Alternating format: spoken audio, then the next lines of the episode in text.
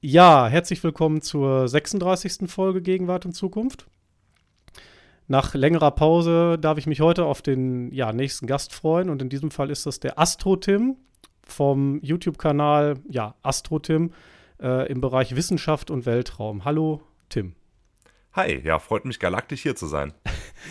ja, ähm, jetzt bist du ja mittlerweile der, der sechste Gast im Bereich Weltraum hier auf dem Podcast. Und ja, ich hatte immer gedacht, so Senkrechtstarter wäre so einer der größten bei YouTube, aber wenn ich mal so deine Abonnenten sehe, du sprengst ja jetzt wirklich mit knapp ja, 135.000 Abonnenten den Rahmen. Ne? ja, das freut mich, dass ich den Mo da als bisherigen Rekordhalter auf deinem Kanal ablösen kann. ich glaube, es gibt noch ein paar paar deutschsprachige Weltraumkanäle, die größer sind. Ne? Ich bin mir gerade gar nicht sicher, aber es müsste noch so ein oder zwei geben. Ja, okay. Ähm, ja, bevor wir mal auf diesen Kanal und so zu sprechen kommen und alles, was du so machst, ähm, lass uns doch einfach mal ganz vorne anfangen.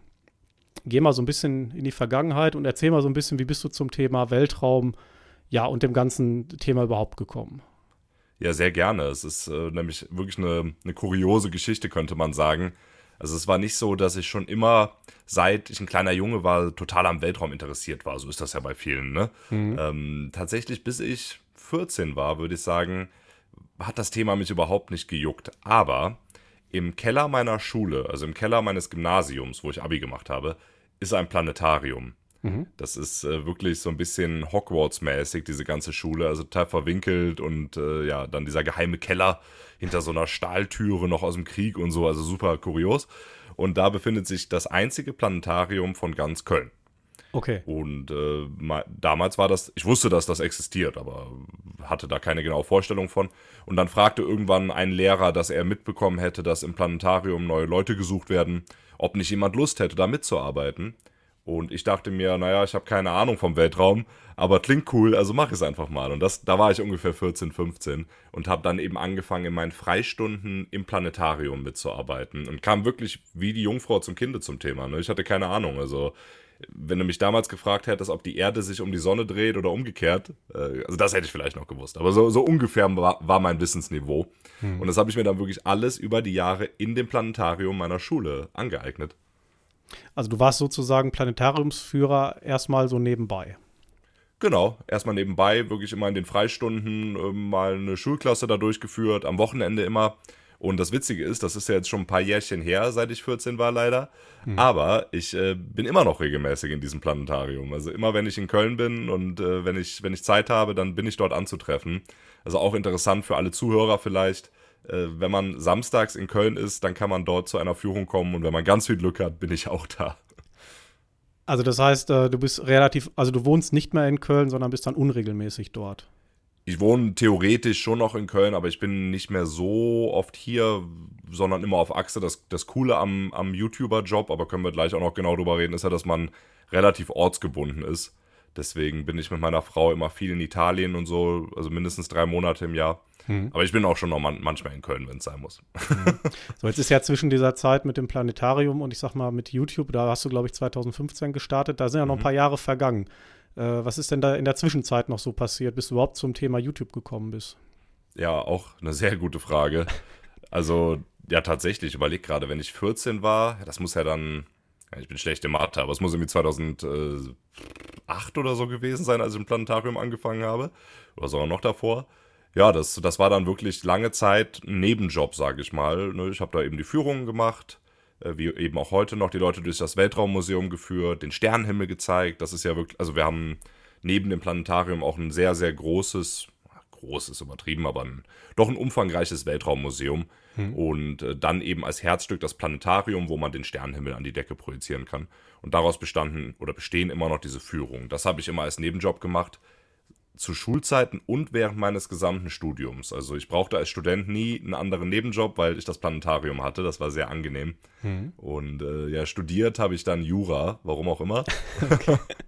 das passt ja so gar nicht irgendwie. Und alle Leute wundern sich immer, warum, warum arbeitet der im Planetarium, warum hat er heute einen Weltraum-YouTube-Kanal und hat Jura studiert. Ähm, ich weiß es auch nicht. Ähm, ich denke mal, der Hauptgrund war, dass ich sehr, wie ich schon gesagt habe, sehr schlecht in Mathe bin und war und mir dachte, naja, Jura macht zwar keinen Spaß, aber immerhin musst du da nicht rechnen. Ich glaube, das war so ein bisschen meine Erwägung. aber du hast heute, ja, wie gesagt, damit eigentlich nichts mehr zu tun mit Jura, sondern du bist ja Vollzeit-YouTuber. Genau. Und ähm, ja, wie ging das denn so, ich sag mal, mit den äh, Anfangsphasen der YouTube-Zeit los? Also das muss ja dann auch erstmal nebenbei gewesen sein, ne? Genau, das war total nebenbei. Also es war dann so, ich habe dann eben halbherzig Jura studiert, ne, ohne Leidenschaft. Hm. Hatte weiterhin diesen Job im Planetarium, der mir doch wesentlich mehr Spaß gemacht hat als mein Jurastudium. Aber das war auch keine Perspektive, um zu sagen, ich kann jetzt hier aus diesem Job im Planetarium irgendwie meinen Hauptberuf machen. Ja. Also dafür war das nie, nie gedacht oder ausgelegt. Und dann habe ich aber ohne jetzt einen Masterplan dahinter oder so irgendwann mir gedacht, okay, du brauchst jetzt noch irgendein Side-Business, irgendein Side-Hobby, was machst du? du? Du fängst an, Comics über den Weltraum zu zeichnen. Das war 2015. Und äh, da habe ich dann einfach so ein paar Fragen der Kinder im Planetarium gesammelt. Also habe ja viele Schulklassen da durchgeführt.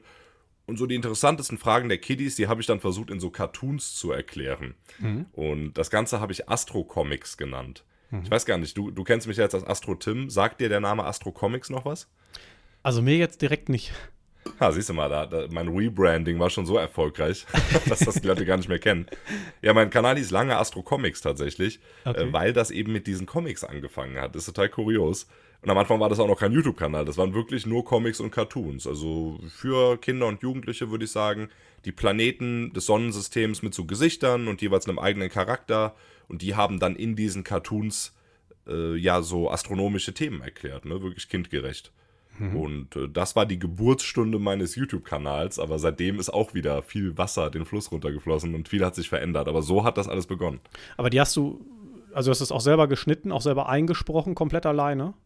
Absolut, ja, genau. Also ich habe am Anfang erstmal mir das Zeichnen dieser Cartoons selber beigebracht. Ich konnte überhaupt nicht zeichnen, kann ich auch immer mhm. noch nicht, aber habe trotzdem hunderte Cartoons gezeichnet. Und das war sehr erfolgreich, muss ich sagen. Also ich habe auch zwei Bücher mit diesen Cartoons rausgebracht, die haben sich sehr, sehr gut verkauft es irgendwie so eine Marktlücke war. So, mhm. ich weiß nicht, wie es heute aussieht, aber damals gab es nicht wirklich Cartoons über den Weltraum. Das war irgendwie, ja, da gab es scheinbar Bedarf für. Und dann habe ich gesagt, okay, jetzt gibt es die Cartoons, jetzt gibt es die Bücher. Wäre doch cool, wenn man daraus auch eine Zeichentrickserie machen könnte. Mhm. Und das war der, das war wirklich die Geburtsstunde meines YouTube-Kanals, würde ich sagen. Wer sich die Mühe macht, bei meinem YouTube-Kanal ganz, ganz weit runter zu scrollen, der findet noch diese Zeichentrick-Videos von damals. Und äh, die sind wirklich cool, muss ich sagen. Es tut mir auch ein bisschen leid, dass ich die nicht mehr mache. Aber es ist immens viel Arbeit. Also, ja, wie du schon gesagt hast, ich habe die komplett selber äh, auch eingesprochen. Mhm. Das heißt, jeder Planet hat dann im Prinzip eine eigene Stimme. Und das, das bin alles ich. Also, egal komplett. ob jetzt die Erde oder der Mars oder Jupiter, ich habe mir für jeden Planeten eine eigene Stimme ausgedacht. Ach, und das sind immer eingesprochen. Und ähm, ich sag mal, dann wuchs der Kanal und, und, hast du da schon gemerkt, dass das, ich sag mal, jetzt relativ schnell ging oder war das am Anfang auch alles so ein bisschen zäh? So die ersten 1000, die ersten 10.000? Ja. ja, es war relativ zäh, muss ich sagen. Gut, ich hatte den Vorteil, zu dem Zeitpunkt hatte ich schon eine relativ große Reichweite bei Facebook und Instagram und so, wo es mhm. eben auch viele Fans meiner Cartoons gab. Das heißt, so die ersten paar tausend Abonnenten, die waren relativ schnell dann da und diese Zeichentrickclips, das haben sich dann auch immer so ein paar tausend Leute angeguckt. Es wurde auch viel in, Schu in Schulen tatsächlich gezeigt, äh, so im Sachkundeunterricht und so. Ähm, aber ich habe dann relativ schnell gemerkt, dass so eine, wie soll man sagen, so eine gewisse Decke nach oben da war, die ich nicht durchstoßen konnte mit diesen Zeichentrickclips. Mhm. Ne, weil wenn jedes Video, was du veröffentlichst, halt ein paar tausend Views kriegt und dann kriegst du vielleicht zehn neue Abonnenten dadurch, aber ja. dich kostet auch die Erstellung von jedem Video zwei Wochen, dann ist es halt wirklich schwierig. Und so war das halt. Ne? Also so ein Zeichentrickvideo zu machen, einige Zuhörer wissen das vielleicht, das ist unfassbar viel Arbeit, wenn man das alleine macht. Das ist mhm. alles selber zeichnen, muss jede Animation selber machen und so, also unfassbar. Und äh, ich sag mal, das äh, Aufwand, ne, wie sagt man das, Aufwands-Nutzen-Verhältnis, gibt es den Begriff? Ich weiß es nicht war irgendwie, äh, stimmte nicht so ganz. Das habe ich mit der Zeit immer weiter gemerkt. Also mein Kanal war dann, glaube ich, so bei 20.000 Abonnenten oder so. Also ist ja schon ganz gut, ne? Ja. Ich mich gar nicht beschweren. Auf jeden Fall. Aber da ging dann eben auch nicht mehr viel. Und dann habe ich gesagt, okay, das mit den Comics, mit Astro Comics, das war eine schöne Zeit und das waren ja zu dem Zeitpunkt auch schon viele Jahre. Also wir befinden uns jetzt ungefähr im Jahre 2017, würde ich mal sagen, 2017, 2018, mhm. wo ich gesagt habe, ich höre auf mit diesen Cartoons ich äh, wechsle ein bisschen die Zielgruppe hin zu eher älteren Zuschauern und mache jetzt komplett auf, eine, auf, ein, äh, auf Harald Lech sozusagen. Ne? Ja. Stelle mich selber vor die Kamera, erkläre den Weltraum und mache keine Zeichnungen mehr. Also das war dann wirklich ein großer Umbruch. Und dann nach diesem Umbruch, klar, du hast, hast den Studio gebaut, Beleuchtung, alles, was man so machen muss, sage ich mal, als YouTuber. Und, und dann ging es schneller oder hast du dann auch noch mal eine Zeit gebraucht, bis so, ich sag mal, weiß ich nicht, 50 oder 60.000 erreicht wurden? Es ging dann schneller, aber immer noch, also ich war zu dem Zeitpunkt immer noch weit davon entfernt, das hauptberuflich zu machen. Ja. Ja. Ähm, und es war auch immer noch viel Arbeit. Ne? Also es ist weniger Arbeit, das ein Animationsvideo zu erstellen, aber jetzt hast du halt andere Arbeit. Ne? Da musst du dich über interessante Themen informieren, ein Skript verfassen und so. Und dann das Drehen und Schneiden bleibt natürlich trotzdem noch, aber insgesamt schon wesentlich weniger Aufwand, würde ich sagen. Zu dem Zeitpunkt war ich dann in meinem, muss ich überlegen, habe ich immer noch Jura studiert und habe dann irgendwann auch mein zweites Staatsexamen begonnen. Mhm. Ist jetzt nicht vom Belang, aber nur damit die Zuhörer ungefähr wissen, in welcher Situation ich war. Also man muss dann da zwei Jahre lang als Referendar, so ein bisschen wie beim Lehramt, eben auch schon praktisch arbeiten und äh, bei der Staatsanwaltschaft ist man im Gericht und so. Also viel Arbeit tatsächlich. Und nebenbei habe ich diesen Kanal aber weiter aufgebaut. Und da hatte ich dann auch schon so ein bisschen Torschlusspanik, weil ich zu dem Zeitpunkt war ich mir zu 100% sicher, dass ich niemals im Leben als Jurist arbeiten möchte. und ich habe dieses zweite Staatsexamen wirklich nur fertig gemacht, um es fertig zu machen, weil es sich halt doof angefühlt hätte, das nicht zu schaffen. Und äh, ja, hatte aber dieses Ziel vor Augen. Wenn ich fertig bin, dann will ich den Kanal auf einem Niveau haben, wo ich davon leben kann. Ja. Und ich muss im Nachhinein sagen, es war wirklich eine Punktlandung. Also wirklich so ungefähr an dem Tag der Prüfung meines zweiten Staatsexamens, also die mündliche Prüfung, wonach du dann fertig bist. Da kam ich aus diesem Justizgebäude raus und wusste, okay, ich kann von meinem YouTube-Kanal leben. Also es war wirklich genial. Aber da waren es noch, äh, zu dem Zeitpunkt waren es nur die YouTube-Einnahmen pro Video oder gab es auch schon Partner?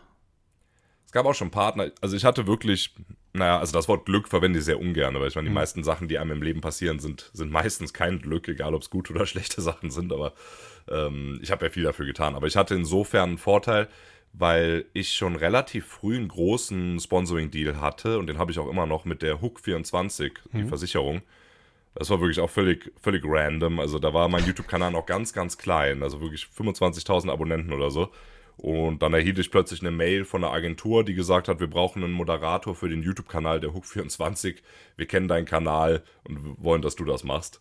Äh, also wirklich völlig absurd. Ach krass. Und okay. ja, da, da, das hat mir immens geholfen, das direkt hauptberuflich zu machen. Und äh, das mache ich auch immer noch. Also ich moderiere immer noch den Kanal der Hook24. Und äh, das ist sehr, sehr schön, dass ich das machen kann. Hm wir können ja mal so ein paar nackte Zahlen nennen. Also du stehst mit deinem Hauptkanal heute bei 135.000 Abonnenten. Du hast mhm. 700 Videos hochgeladen. Ja. Also ich meine, das respektvoll, das ist ja schon eine Menge. Total, das ist wirklich eine Menge. Mittlerweile kommen drei Videos pro Woche, montags, mittwochs, äh, freitags. Mhm. Und ähm, genau, weil du eben gefragt hattest, ging es dann schneller? Wie war das Kanalwachstum? Also in dem Moment, wo ich dann mit dem Staatsexamen fertig war und gesagt habe, ich mache jetzt, mach jetzt YouTube hauptberuflich. Ich würde sagen, das war der Moment, in dem das Wachstum äh, eine richtige Kurve nach oben genommen hat. Also das war wirklich ein entscheidender Punkt. Mhm. Woran das genau liegt, kann ich gar nicht genau sagen. Ich meine, offensichtlich hatte ich dann mehr Zeit, mich damit zu beschäftigen. Ich konnte dann mehr Videos produzieren und ich konnte dann sagen, okay, ich mache jetzt nicht mehr ein Video pro Woche, ich mache jetzt zwei oder drei. Ja, aber irgendwie so dieser, dieser, dieser vermehrte Fokus, den ich daraufhin dann darauf legen konnte, der hat einfach echt den Durchbruch gebracht, ne? Dass man einfach, man kennt das ja, wenn man sich, wenn man sich mal, wenn man einen Tag Zeit hat, auf einer Sache rumzudenken, was einem mhm. dann für Ideen kommen, ne? Und das, hat, das hatte ich einfach vorher nicht. Vorher musste ich halt über Paragraphen und so einen, so einen Schwachsinn nachdenken. Und äh, plötzlich konnte ich wirklich den ganzen Tag 24-7 über meinen YouTube-Kanal nachdenken. Und ja, also das war, war dann wirklich der große Durchbruch. Das war aber auch erst im März 2021. Also mhm. da war ich mit Jura fertig und da habe ich mich komplett selbstständig gemacht. Ist noch gar nicht so lange, wenn man jetzt mal so zurückblickt. Wohl. Also auch viele, viele Jahre Arbeit und ja. alles so ein bisschen kontinuierliches Wachstum und dann mit einmal schoss es durch. Ja? Genau, genau. Ja, ist wirklich nicht lange her, ist Wahnsinn, zwei Jahre. Mhm. Und äh, ja, das, das sehen viele Leute dann auch nicht, ne? wie nee. viele Jahre Arbeit davor da drin stecken. Ja. Und das ist, glaube ich, bei jedem großen Projekt so. Ne? Du arbeitest und arbeitest und weißt manchmal selber gar nicht, wofür. Zweifelt selber daran, dass das klappen kann. Und erst wenn dann irgendwann wirklich dieser Durchbruch kommt, dann, äh, dann scheint dir offensichtlich, ja, wie wichtig die jahrelange Arbeit davor war. Mhm. Und ich sag mal, so ein bisschen All-In musste es natürlich dann schon gehen, weil dann hast du halt auch gesagt, jetzt zieh ich es natürlich auch durch. Weil dann gab es halt Genau, auch nichts, richtig, nichts ja. anderes mehr in dem Moment. Weil. Nee, genau. Also ich hätte tatsächlich, äh, also ich hatte ein Angebot von so einer Anwaltskanzlei. Übrigens, und das, das ist ganz interessant tatsächlich. Das ist immer der einzige positive Aspekt des Jurastudiums, den ich hervorhebe.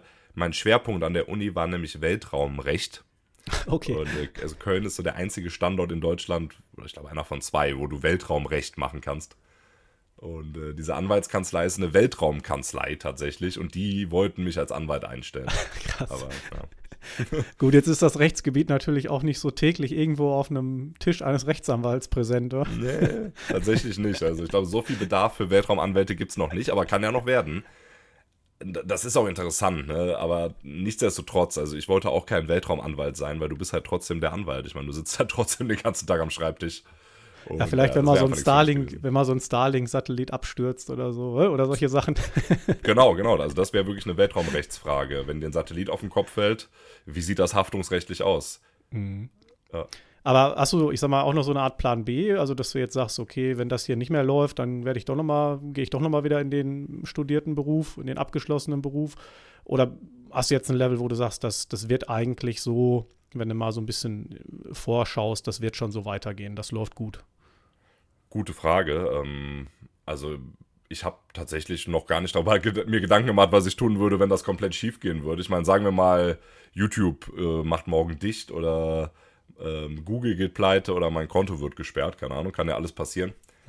Wäre erstmal noch kein Beinbruch, sage ich mal, weil ich habe von Anfang an darauf geachtet, wirklich nicht nur reiner YouTuber zu sein, sage ich mal. Deswegen, wenn Leute mich fragen, was machst du beruflich, dann scheue ich mich auch immer zu sagen, ich bin YouTuber. Erstens, weil das, äh, je nachdem, mit wem man spricht, klingt das extremst bescheuert. Ich sag mal, wenn du mit älteren Semestern sprichst und sagst, du bist YouTuber, dann denken die irgendwie, weiß ich nicht, du wärst so ein Dschungelcamp Z-Promi oder so. ähm, und weil es auch nicht wirklich stimmt. Also ich meine, das ist ein Standbein, aber es gibt viele andere. Also zum Beispiel das mit der Hook, ne? Das würde ja, Ja. zum Beispiel dann trotzdem weiterlaufen. Genau. Oder ich habe einen äh, Online-Shop, in dem ich so Weltraumzeug verkaufe, Astronautennahrung, Meteoriten und so, den gäbe es dann auch noch.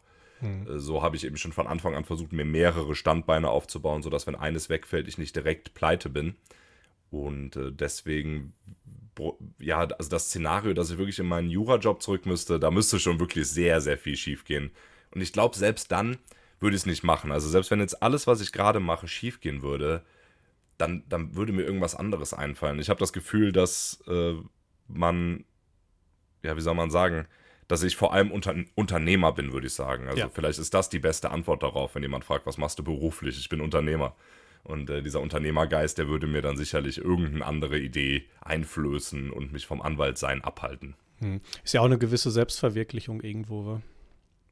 Absolut, ja, absolut, Mhm. wirklich. Also alleine dieses Gefühl, jeden Morgen aufstehen zu können und genau an dem Projekt arbeiten zu können, was einem Bock macht. Ne? Also das macht, das macht mich so glücklich. Und äh, es ist sehr viel Arbeit. Viele Leute denken ja auch immer, dann wenn du sagst, ich bin YouTuber, dann ist ja auch eine, eine Assoziation von vielen, ah ja, der, der kann sich ja ein schön, schön faules Leben machen. Ne? Und äh, das stimmt ja überhaupt gar nicht. Nee. Äh, also erstmal muss man ja wieder dann hervorheben, die ganzen Jahre, die man dafür gearbeitet hat, ohne auch nur einen Cent zu verdienen. Ja. Äh, dann die ganzen Jahre, wo du vielleicht schon ein bisschen was verdient hast, aber eigentlich die, die Summen, die du damit verdienst, überhaupt nicht den Arbeitsaufwand äh, berechtigen. Ja, und jetzt ist es, jetzt wo ich genügend damit verdiene, sage ich mal, ist es immer noch super viel Arbeit. Ne? Also ich Ja. meine, ich bin ja im Prinzip eine Ein-Mann-Firma, mache das alles selber und sitze wahrscheinlich länger an den Sachen als äh, in einem 40-Stunden-Bürojob, würde ich mal sagen. Aber es macht eben einfach unfassbar viel Spaß und ich würde die Arbeit überhaupt nicht missen wollen. Wollte ich eben noch fragen, es gibt also keine zusätzlichen Mitarbeiter oder hast du einen Schnitt ausgelagert oder irgendwelche Sachen? Nee, wa? Tatsächlich noch nicht. Also die Leute gucken mich immer komisch an, wenn ich das sage, weil ich kenne viele andere YouTuber, die auch wesentlich kleiner sind als ich, die den Schnitt ausgelagert haben. Ähm, ich habe es noch nicht gemacht, aber ich denke immer wieder drüber nach. Also wenn jetzt gerade jemand zuhört, der sagt, ich bin begnadeter Cutter, äh, dann schreibt mir gerne. Ich bin so ein bisschen zurückhaltend, weil, weil tatsächlich mir das Cutten der Videos total viel Spaß macht. Also es ist wirklich so eine Sache, die, die ich liebe, aber die natürlich auch extrem viel Zeit fordert. Deswegen, ich bin da grundsätzlich offen für, aber habe da noch keine Entscheidung gefällt, ob ich das auslagern möchte. Vielleicht ist es auch gar nicht so schlecht, wenn man, ich sag mal, ein, einiges noch an der Hand behält. Ähm, ja, so habe ich es halt komplett selber in der Hand. Ne? Ja. Auch Deadlines und so, da bin ich halt von niemandem abhängig. Mhm. Mit einer Nachtschicht kann ich immer alles schaffen. Ne? Also ja. niemand kann, kann mich äh, durch Schlechtarbeit quasi, weiß ich nicht, enttäuschen. Äh, wobei eine Mitarbeiterin habe ich, meine Frau, äh, wobei Mitarbeiterin vielleicht übertrieben ist, aber die macht meine Website. Und mhm. auf meiner Website betreibe ich nämlich auch so einen kleinen ja, Blog. Oder Science, ich nenne das, eigentlich ist das eine Science News Seite. Also wirklich so wie, keine Ahnung, das Spektrum der Wissenschaft oder so, mal ganz hochgestochen zu vergleichen. Und da veröffentliche ich alle meine Videothemen auch als Newsbeitrag. Und das macht meine Frau, die ist nämlich Redakteurin und die schreibt dann die Newsbeiträge. Mhm. Jetzt hast du ja auch einen Zweitkanal noch ähm, eröffnet in dem Sinne. Der hat jetzt so knapp 25.000 Abonnenten. Mhm. Da veröffentlichst du nur Shorts, weil nur Short, Shorts, äh, Short-Videos von, von YouTube. Keine, keine vollen äh, Videos, sondern diese, diese Kurzvideos, oder? Genau, die, die Shorts.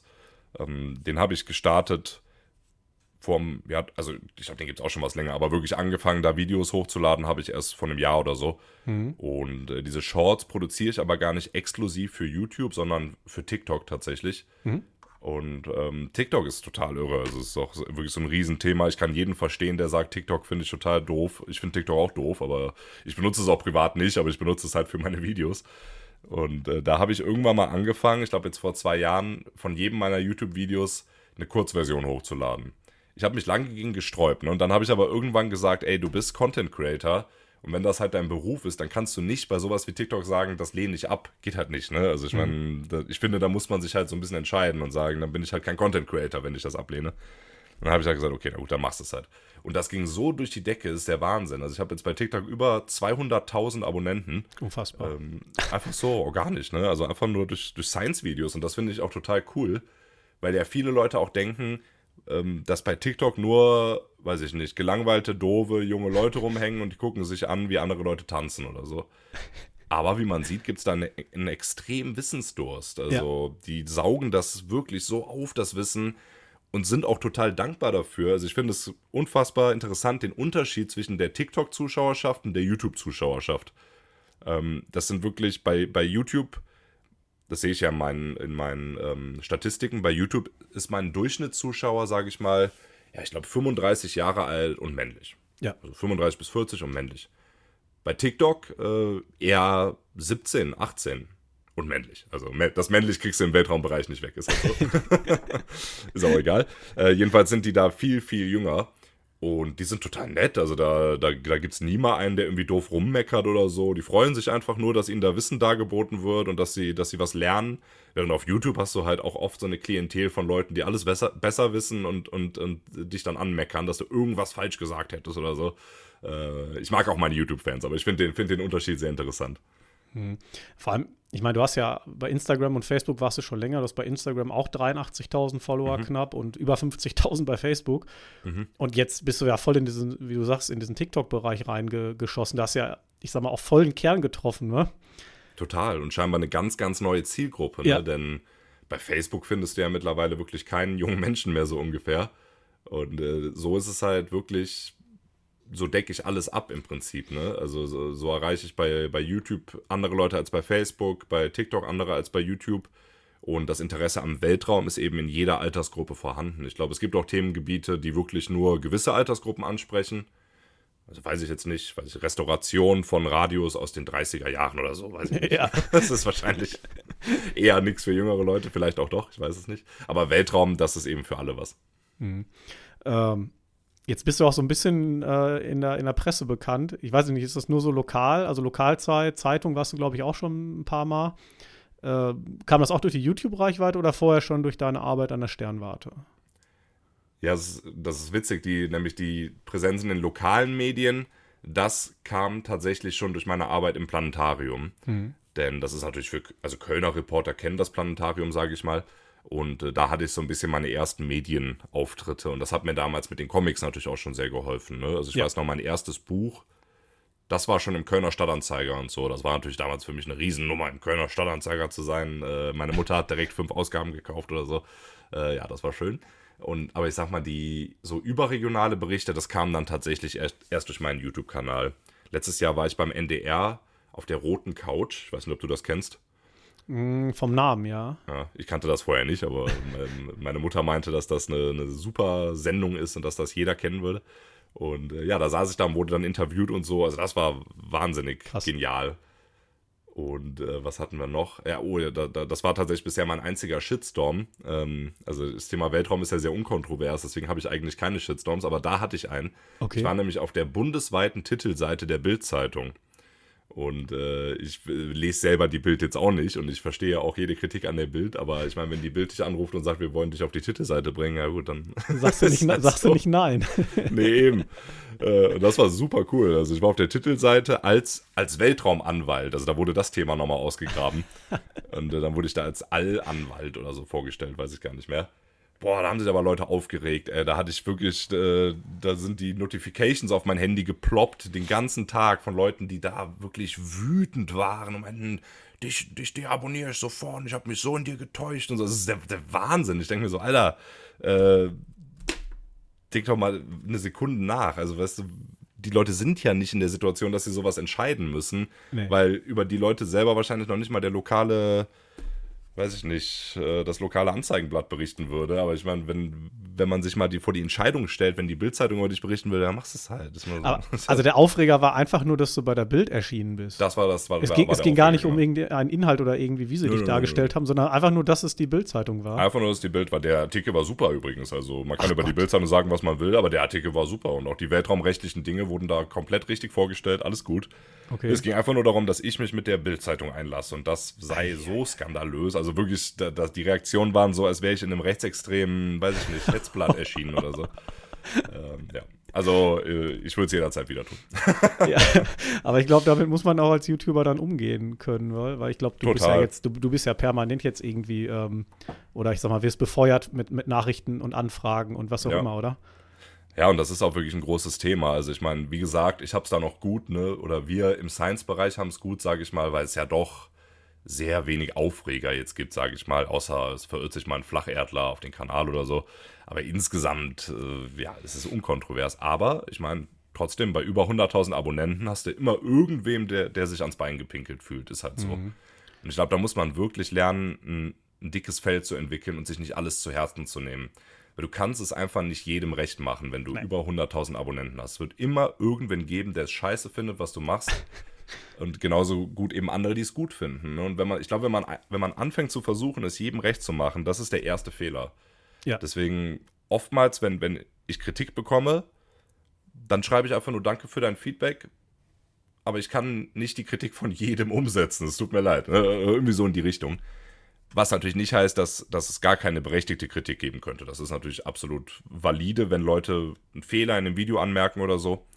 Aber ich muss sagen, 90% aller Kritik sind einfach nur äh, frustrierte Leute, die ihren Frust eben dann mal rauslassen wollen. Hm. Und ich glaube, da darf man einfach nichts drauf geben. Nee, das muss man, glaube ich, so links liegen lassen. Ne? Ja, es ist, aber es ist wirklich wichtig, auch wirtschaftlich gedacht. Ich kenne viele andere YouTuber, mit denen ich schon oft drüber gesprochen habe. Thema Sponsorings zum Beispiel. Wenn du ein Sponsoring im Video hast und ein Produkt vorstellst, ne? Mhm ähm, da regen sich natürlich auch immer unfassbar viele Leute auf, wie man das denn machen könnte und geldgierig und er kriegt den Hals nicht voll und bla bla bla. Ne?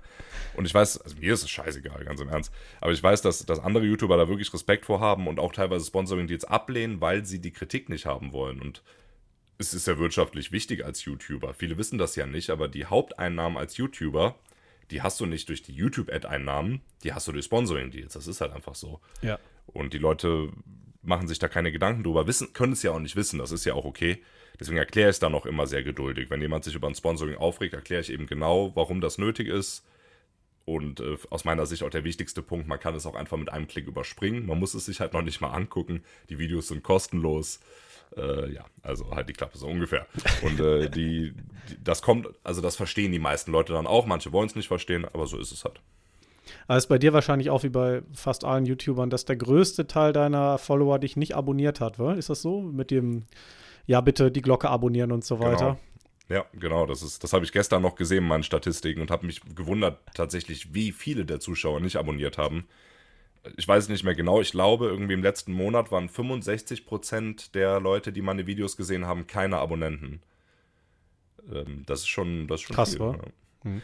Du, den Button hast du jetzt schon, wa? Ja, den habe ich vor ein paar Monaten bekommen und ähm, der steht in meinem Studio. Mein Studio ist übrigens im Planetarium. Ach so. Also, da, wo alles angefangen hat, habe ich mir einen Raum gekrallt und in diesem kleinen Nebenraum vom Planetarium ist mein YouTube-Studio. Ach, Da krass, steht okay. der Button. Aber das heißt, dann bist du doch öfters da, aber nicht immer im, im, im Planetarium selbst präsent, wenn du da arbeitest, so, sozusagen für dich mit deinem, wa? Ja, also wenn ich in Köln bin, drehe ich dort meine Videos. Okay. Wenn ich in Italien bin zum Beispiel, dann äh, habe ich ein Equipment, was ich dann eben mitnehme. Also ich habe in dem, dem Haus in Italien, wo wir immer sind, ein Greenscreen und so. Meine Kamera nehme ich mit. Ist nicht ganz so cool wie mein Studio hier in Köln, aber ich meine, die YouTube-Videos kann man zum Glück von überall produzieren. Und ähm, du produzierst wahrscheinlich auch einiges so ein bisschen vor, wa? Genau, ja. Das ist also ein bisschen Fluch und Segen. Ich habe das in den letzten Wochen wieder gemerkt. Einerseits ist es schön, dass man vorproduzieren kann. Also ich meine, im Prinzip, rein theoretisch könnte ich jetzt für einen Monat lang Videos vorproduzieren und könnte dann den Monat, weiß ich nicht, den Jakobsweg wandern oder so. ähm, aber äh, das ist, da, dafür ist dann halt der Monat vorher die Hölle, ne, wo du das vorproduzieren musst. Also ich wollte vor zwei Wochen mit meiner Frau nach Mallorca fliegen, nicht am Ballermann oder so, sondern wir wollten wandern gehen. Und ähm, da musste ich halt für die Woche Videos vorproduzieren. Boah, und diese Woche war die Hölle, ne? Also ich habe mi- mich so abgerackert, um die Videos für diese Woche vorzuproduzieren. Und das Ende der Geschichte war dann, dass wir nicht nach Mallorca konnten, weil das Flugzeug voll war. Okay. Das, weil meine, meine Frau arbeitet bei Eurowings und da kann man als Mitarbeiter immer so Sondertickets buchen, sage ich mal. Standby heißt das. Und das ist cool, weil du zahlst weniger, aber der Nachteil ist, wenn das Flugzeug voll ist, darfst du nicht mit. Dann ist vorbei. Und so war das an dem Tag. Das heißt, ich hatte die ganze Woche die Videos vorproduziert, stand dann am Flughafen und wir konnten nicht mit. Also äh, an dem Abend war die Laune auf dem Tiefpunkt. Ich wollte gerade sagen, er so viel vorgearbeitet und so und dann war es das mit dem Urlaub. Und dafür war die Woche danach dann extrem langweilig, weil ich hatte ja schon alles vor, vor, vorgearbeitet. Ja, das, das ist krass.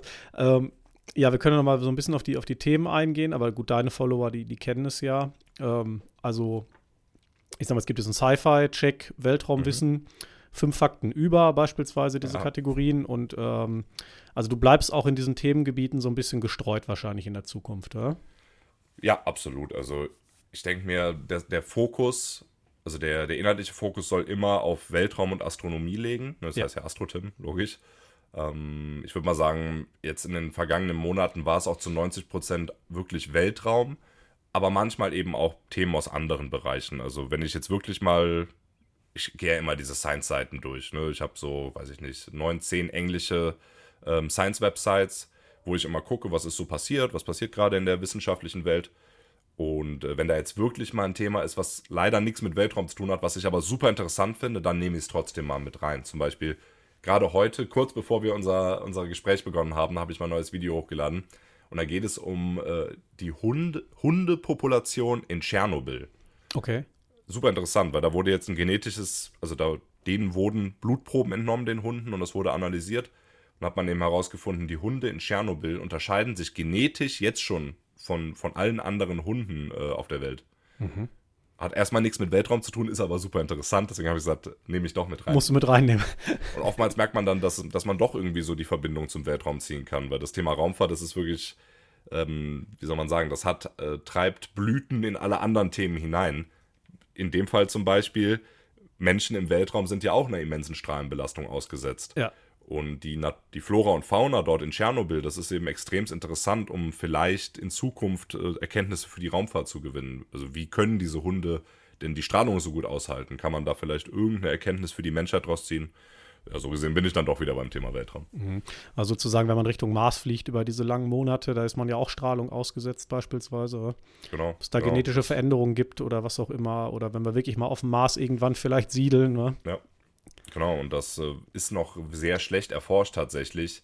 Die Astronauten auf der ISS, die haben ja auch schon eine erhöhte Strahlenbelastung logischerweise, aber die erreichen noch nicht das Niveau wie jetzt im wirklich offenen Weltraum, sage ich mal, zwischen der Erde und dem Mars. Das heißt, so richtig, wie das den menschlichen Körper beeinflusst, wissen wir noch nicht. Äh, bist du eigentlich so community-technisch auch irgendwie ein bisschen vernetzt mit den anderen, zum Beispiel mit Senkrechtstarter und so, oder am Discord-Channel, oder machst du das, ich sag mal, alles eher für dich alleine? Ich bin mit denen allen gut vernetzt, würde ich sagen. Also es gibt ja dieses Team Space. Ich, ich habe mir auch mal deine ganzen Gespräche angeguckt. Ich glaube, du äh, ratterst das ganze Team Space ab, oder? Ist das ja. so die Vorgehensweise? Das war so ein bisschen Zufall, weil ich hatte, glaube ich, erst Mars-Chroniken und dann hatte Yigis Kosmos zugesagt und dann äh, Senkrechtstarter und so ging das irgendwie immer weiter. Ja. ja, cool, also super. Da hat man so direkt alle auf einem Haufen, also perfekt. Ähm, ja, ich, ich bin da irgendwie dabei, aber jetzt nicht so richtig, würde ich sagen. Also von diesem Senkrechtstarter-Discord zum Beispiel habe ich das sehr spät erfahren. Ähm, aber jetzt kenne ich die alle. Ich habe mit dem Mo von Senkrechtstarter auch schon ein paar Videos gemeinsam gemacht. Wir haben uns auch persönlich kennengelernt letztes Jahr beim Space Creator Day in okay. äh, Speyer. Und äh, der ist übrigens dieses Jahr wieder. Immer im Oktober ist Space Creator Day. Nee, Speyer? Doch, in Speyer, ja. Äh, da bin ich auch. Also, falls jemand Lust hat, mich kennenzulernen, Space Creator Day. Aber ist das auch so ein bisschen, wenn du jetzt in die Öffentlichkeit kommst, dass du teilweise auch mal schon überrannt wirst? Oder so, so stark ist es da noch nicht, oder? ja, überrannt nicht. Äh, das ist jetzt noch nicht Britney Spears Niveau oder so, aber. Na gut, aber ich sage äh, zum Beispiel hier der Held der Steine, als ja jetzt nur so ein Beispiel, ja. hat er irgendwie 700.000 Follower oder was. Also ich meine, das ist ja Wahnsinn, oder? Wenn man das mal potenziert, wie krass das irgendwann werden kann, oder? Total. Ja, ich glaube, der, der ist ja aus Frankfurt. Ich glaube, wenn der in Frankfurt über die Straßen geht, dann hat er schon, wird er schon erkannt. Aber das ist bei mir tatsächlich auch so. Also ganz, ich weiß noch ganz früher, als ich noch ein ganz kleiner Fisch bei YouTube war, ähm, hat mir mal ein größerer YouTuber gesagt, so ab 100.000 Abos wirst du erkannt. Okay. Und so ist es tatsächlich. Also jetzt, ich habe gestern mit meiner Frau drüber gesprochen, im, seit Anfang des Jahres wurde ich dreimal erkannt. Gerade noch letztes Wochenende waren wir am Kölner Hauptbahnhof und wollten zur Familie meiner Frau fahren und dann kam so ein Typ und äh, der, der, guckte die ganze Zeit so. wenn, am Kölner Hauptbahnhof, äh, ja, sagen wir mal, ist die Klientel jetzt nicht die angenehmste. Das heißt, wenn dich da jemand die ganze Zeit anguckt, dann denkst du schon so, hm, oh, oh. was will der? Aber der kam dann irgendwann und meinte, ey, ich muss dich fragen, bist du Astro, Tim? ja. Also es passiert auf jeden Fall. Hm, wie ist denn das so mit deinen, mit deinen Büchern, wenn du so Bücher schreibst? Ähm, also es wird ja sicherlich auch nochmal dann quer gelesen und ähm, gibt es irgendwie ein Autorenteam auch oder so oder machst du es auch komplett alleine? Also meine ersten Bücher mit den, mit den Cartoons, die habe ich tatsächlich komplett alleine gemacht. Das war auch cool, weil ich da, du lernst ja dabei total viel, ne? Also mhm. erstmal musste ich mir beibringen, Cartoons zu zeichnen, okay. Dann, wie layoutest du ein Buch? Äh, wie legst du das in, jetzt habe ich schon vergessen, wie das Programm heißt, Adobe InDesign ist es, glaube ich wie legst du das in InDesign an, wie kommunizierst du mit der Druckerei und so. Also komplett selber gemacht. Und dieser Moment, als damals von meinem ersten Buch dann wirklich 500 Stück habe ich mir, glaube ich, in der ersten Auflage bestellen lassen, als dann diese Kartons ankamen. Das war schon extrem cool. Ähm, aber mein letztes Buch habe ich dann mit dem Verlag zusammen gemacht. Was angenehm ist, weil die übernehmen dann natürlich alles. Du musst wirklich nur schreiben und den Rest machen die. Ja. Und es hat den Charme, dass die die Buchhandlungen kennen. Das heißt, mein letztes Buch, das stand dann plötzlich auch überall in, in den Buchhandlungen. Es war auch dann wieder so ein cooles Gefühl. Du kommst in die Meiersche rein und siehst dann dein, dein Buch dein da Buch. stehen. irgendwo neben, neben Stephen Hawking oder so, weiß ich nicht, aber. und äh, das war so bei meinem letzten Buch. Aber jetzt mein nächstes Buch, und es ist jetzt eine, eine Welt, erst, wie sagt man, die, die erste Ankündigung dieses Buchs in diesem Podcast hier, also okay. Weltpremiere. Äh, mein nächstes Buch, was dieses Jahr erscheinen wird, das bringe ich wieder im Eigenverlag raus. Und es wird ein Sachbuch über die witzigsten Verschwörungskommentare, die ich auf meinem YouTube-Kanal bekommen habe. Das heißt, ich werde mir so die, die beklopptesten Flacherdler-Kommentare nehmen und die dann aber wissenschaftlich erklären, warum das anders ist. Ähm, also in dem Buch soll keiner lächerlich gemacht werden oder so, sondern ich will wirklich nur diese absurden Kommentare nehmen und dann ganz sachlich schreiben, warum das falsch ist, wie es wirklich ist. Und das werde ich im Eigenverlag wieder rausbringen. Also da hat sich so ein bisschen was angesammelt über die Jahre. Ja, ich habe einen sehr großen Ordner auf meinem Computer. Da sind sehr viele Kommentare drin. Also das ist wirklich, ja, die einzigen Hater, sage ich mal, die es auf meinem Kanal gibt, sind Flacherdler. Und äh, die gibt, da gibt es aber wirklich viele. Also man, man wundert sich da immer. Ja, ist schon faszinierend, weil auch wenn man das immer versucht, so alles ähm, sachlich den Leuten beizubringen und so, bei manchen kommt man irgendwie so nicht bei mit Wissen, ne? Nee, also ich meine, ich habe von einigen Flacherdlern in den USA gehört, die dann von der flachen Erde abgekehrt sind und erkannt haben, dass sie falsch lagen. Mhm. Aber ich, ich glaube, es ist, es ist die Minderheit, weil ich meine, wenn du einmal dort angekommen bist bei der flachen Erde, das kann ja nur, also meine Erklärung ist, dass die Leute nur dorthin kommen, weil sie irgendwann so eine komplette Anti-Attitüde entwickeln, in dem Sinne, dass alles, was der Mainstream sagt, muss falsch sein. Ne, so ja. kommen die, glaube ich, dahin. Und ähm, ja, wie soll man sagen? Also ich meine, nicht alles, was der Mainstream sagt, ist richtig. Ne? Also ich meine, wenn 19, weiß ich nicht, vor, wann, wann wurde die Berliner Mauer gebaut? Ist schon was her, aber in den 60ern, glaube ich, ne? Mhm. Als damals die Regierung gesagt hat, nein, nein, wir bauen keine Mauer, wäre es natürlich richtig gewesen, dem nicht zu trauen. Ne? Ja. So gesehen will ich auch nicht für blindes Glauben von allem ähm, appellieren, aber diese Leute, die sind dann eben einmal zu viel abgebogen, sage ich mal, und glauben eben gar nichts mehr. Und dann, dann kommst du halt irgendwann zur flachen Erde und zu Echsenmenschen.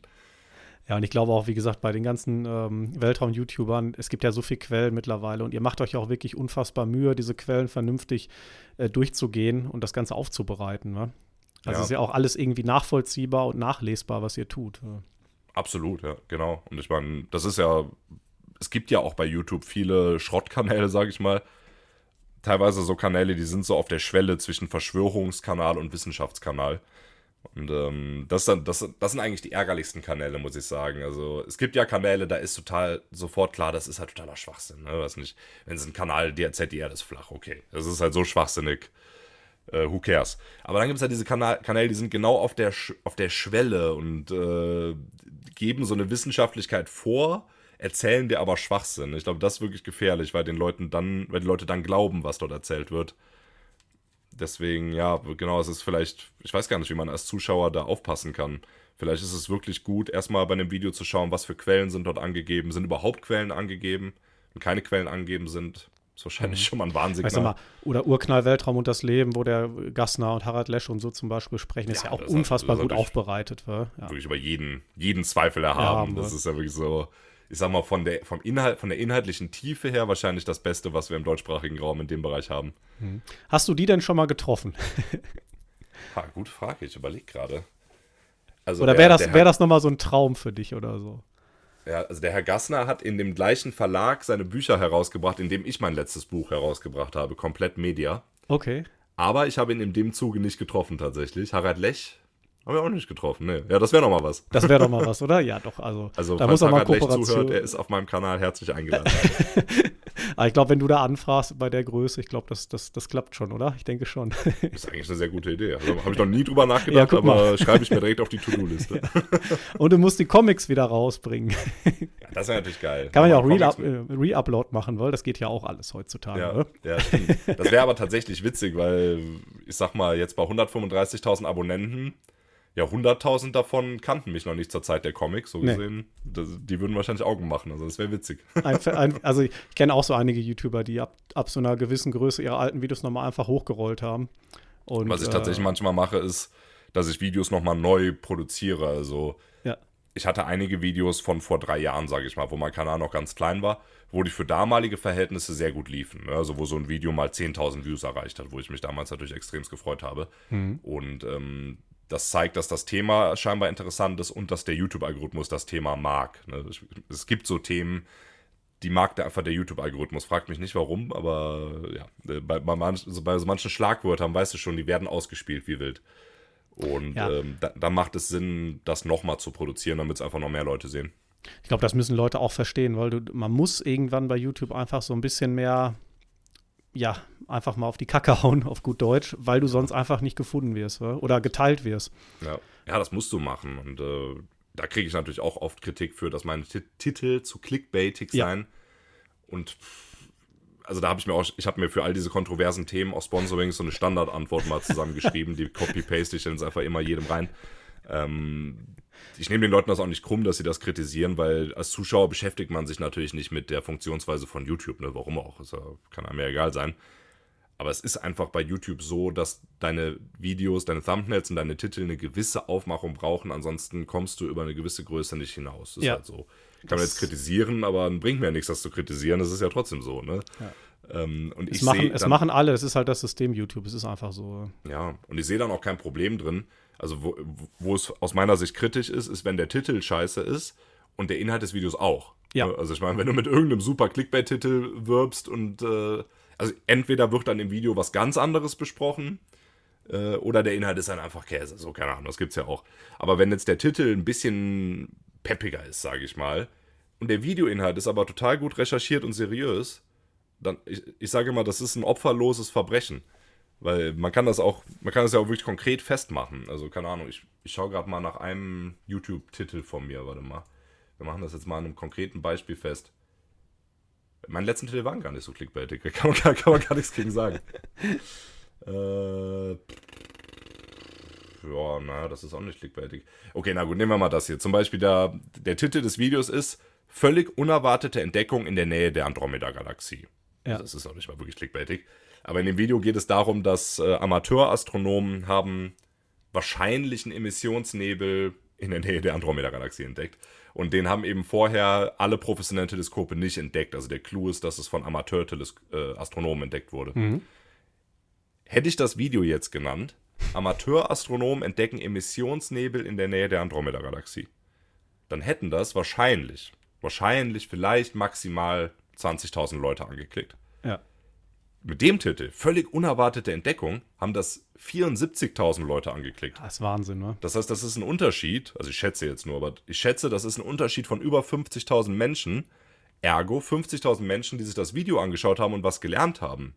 Ja. Hätte ich also den weniger clickbaitigen Titel genommen, dann hätte sich vielleicht der Jupp von eben nebenan nicht über den Titel aufgeregt, aber dafür hätten 50.000 Menschen weniger was gelernt. Ne? Also so gesehen ist das wirklich ja ein absolut opferloses Verbrechen, die Titel interessant zu gestalten. Und es ist halt auch eine Kunstform, ne? Also das, das musst du halt machen, um bei YouTube erfolgreich zu sein. Ja. Ja, dann ähm, wollte ich so gegen Ende des Gesprächs nochmal so ein bisschen kurz auf die, ja, auf die Zukunft deines Kanals kommen. Ähm, erste Frage wäre so, hättest du dir eigentlich vorgestellt, dass du da, wo du heute stehst, da jetzt in diesem Jahr stehst, dass es doch so schnell gegangen ist? Gute Frage. Ich glaube, also wenn du mich letztes Jahr gefragt hättest, hätte ich es natürlich für möglich gehalten, aber da war natürlich auch alles dann schon absehbarer. Mhm. Wenn du mich vor zwei, zweieinhalb Jahren, als ich noch, als ich noch mitten im Examensstress war, gefragt hättest, hätte ich es nicht geglaubt, glaube ich. Da, ja. da hätte ich gesagt, nee, vielleicht schaffe ich irgendwann die 100.000 Abonnenten, vielleicht kann ich irgendwann davon leben, aber äh, ja, da hätte ich meine Hand sicherlich nicht dafür ins Feuer gelegt, obwohl ich ein sehr optimistischer Mensch bin und immer an, an, an eine bessere Zukunft glaube. Äh, vor allem für mich, aber, aber auch für alle anderen. ähm, deswegen, äh, aber ich glaube, nee, ich hätte es ich nicht gedacht, dass es so schnell geht. Hm. Und wo siehst du, ich sag mal jetzt nach den, wenn man die Zahl mal so hoch projiziert, wann sind es 250.000 ungefähr?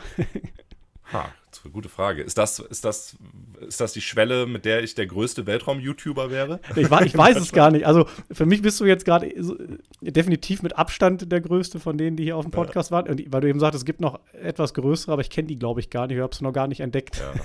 Ich überlege gerade, also LP Indie gibt es noch. Stimmt. Kennst, kennst, du den? Ja, ähm, jetzt wo du es sagst. Genau, der, der macht ja tatsächlich auch nur Weltraum ganz anders als ich und äh, ich weiß gar nicht, ob man es vergleichen kann, aber den habe ich bald, den überhole ich dieses Jahr. Krass. Ich glaube, mit 250.000 wäre ich dann aber größer als Urknall, Weltraum und das Leben, ne? Ja, die sind auch ziemlich groß, stimmt, jetzt wo du es gerade ja, sagst. Die haben ja. die, die haben, ah, 280.000 haben die sogar.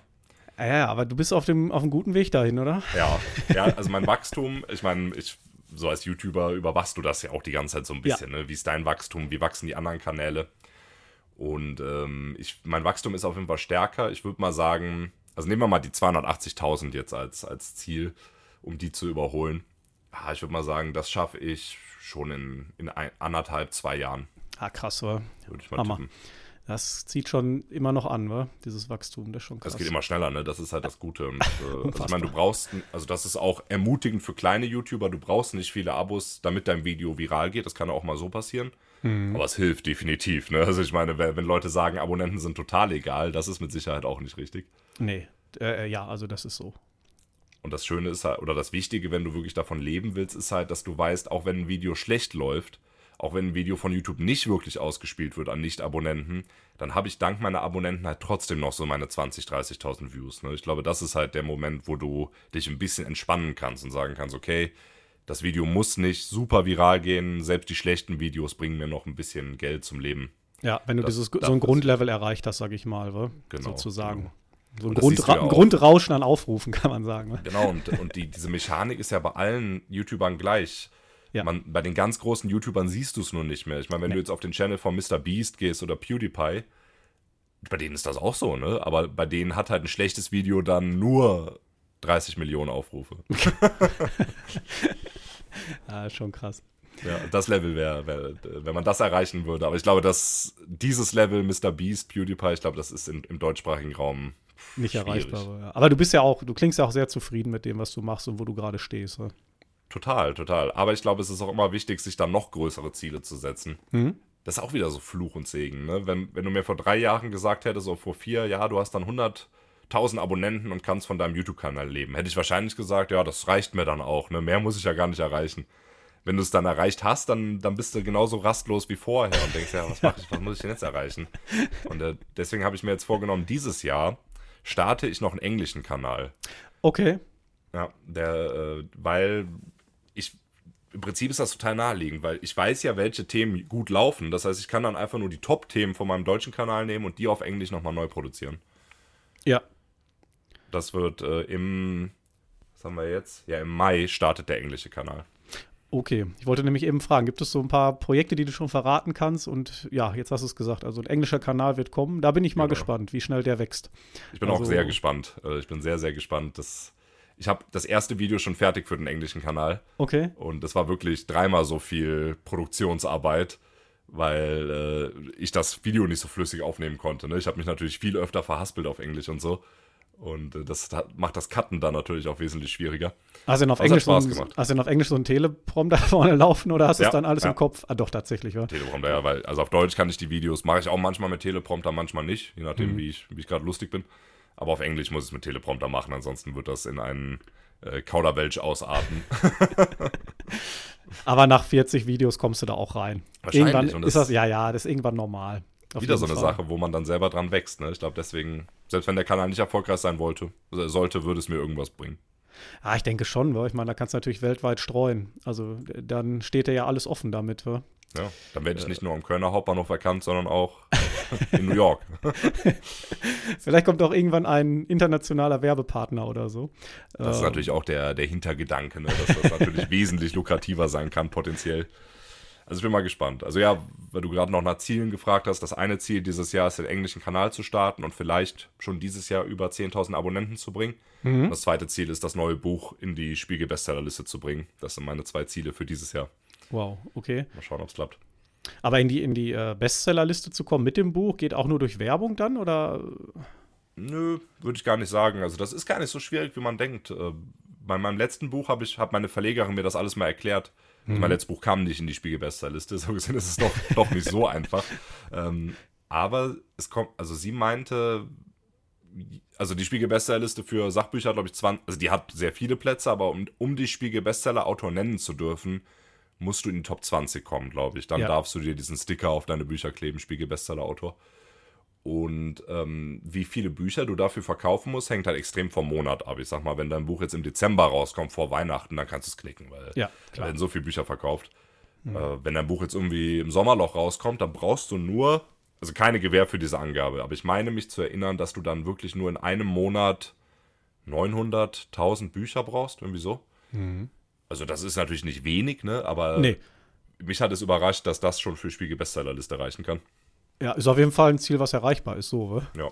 Also wenn es jetzt denke ich auch. 10.000 Bücher gewesen wären oder so, dann hättest du wahrscheinlich auch gesagt, wow, okay, das heftig. Das wa? hätte ich auch nicht geschafft. Ne? Also das hätte ich äh, auch nur damit, entweder mit massiver Werbung äh, oder gar nicht geschafft. Aber ja, mal schauen. Also, das ist mein Ziel für dieses Jahr.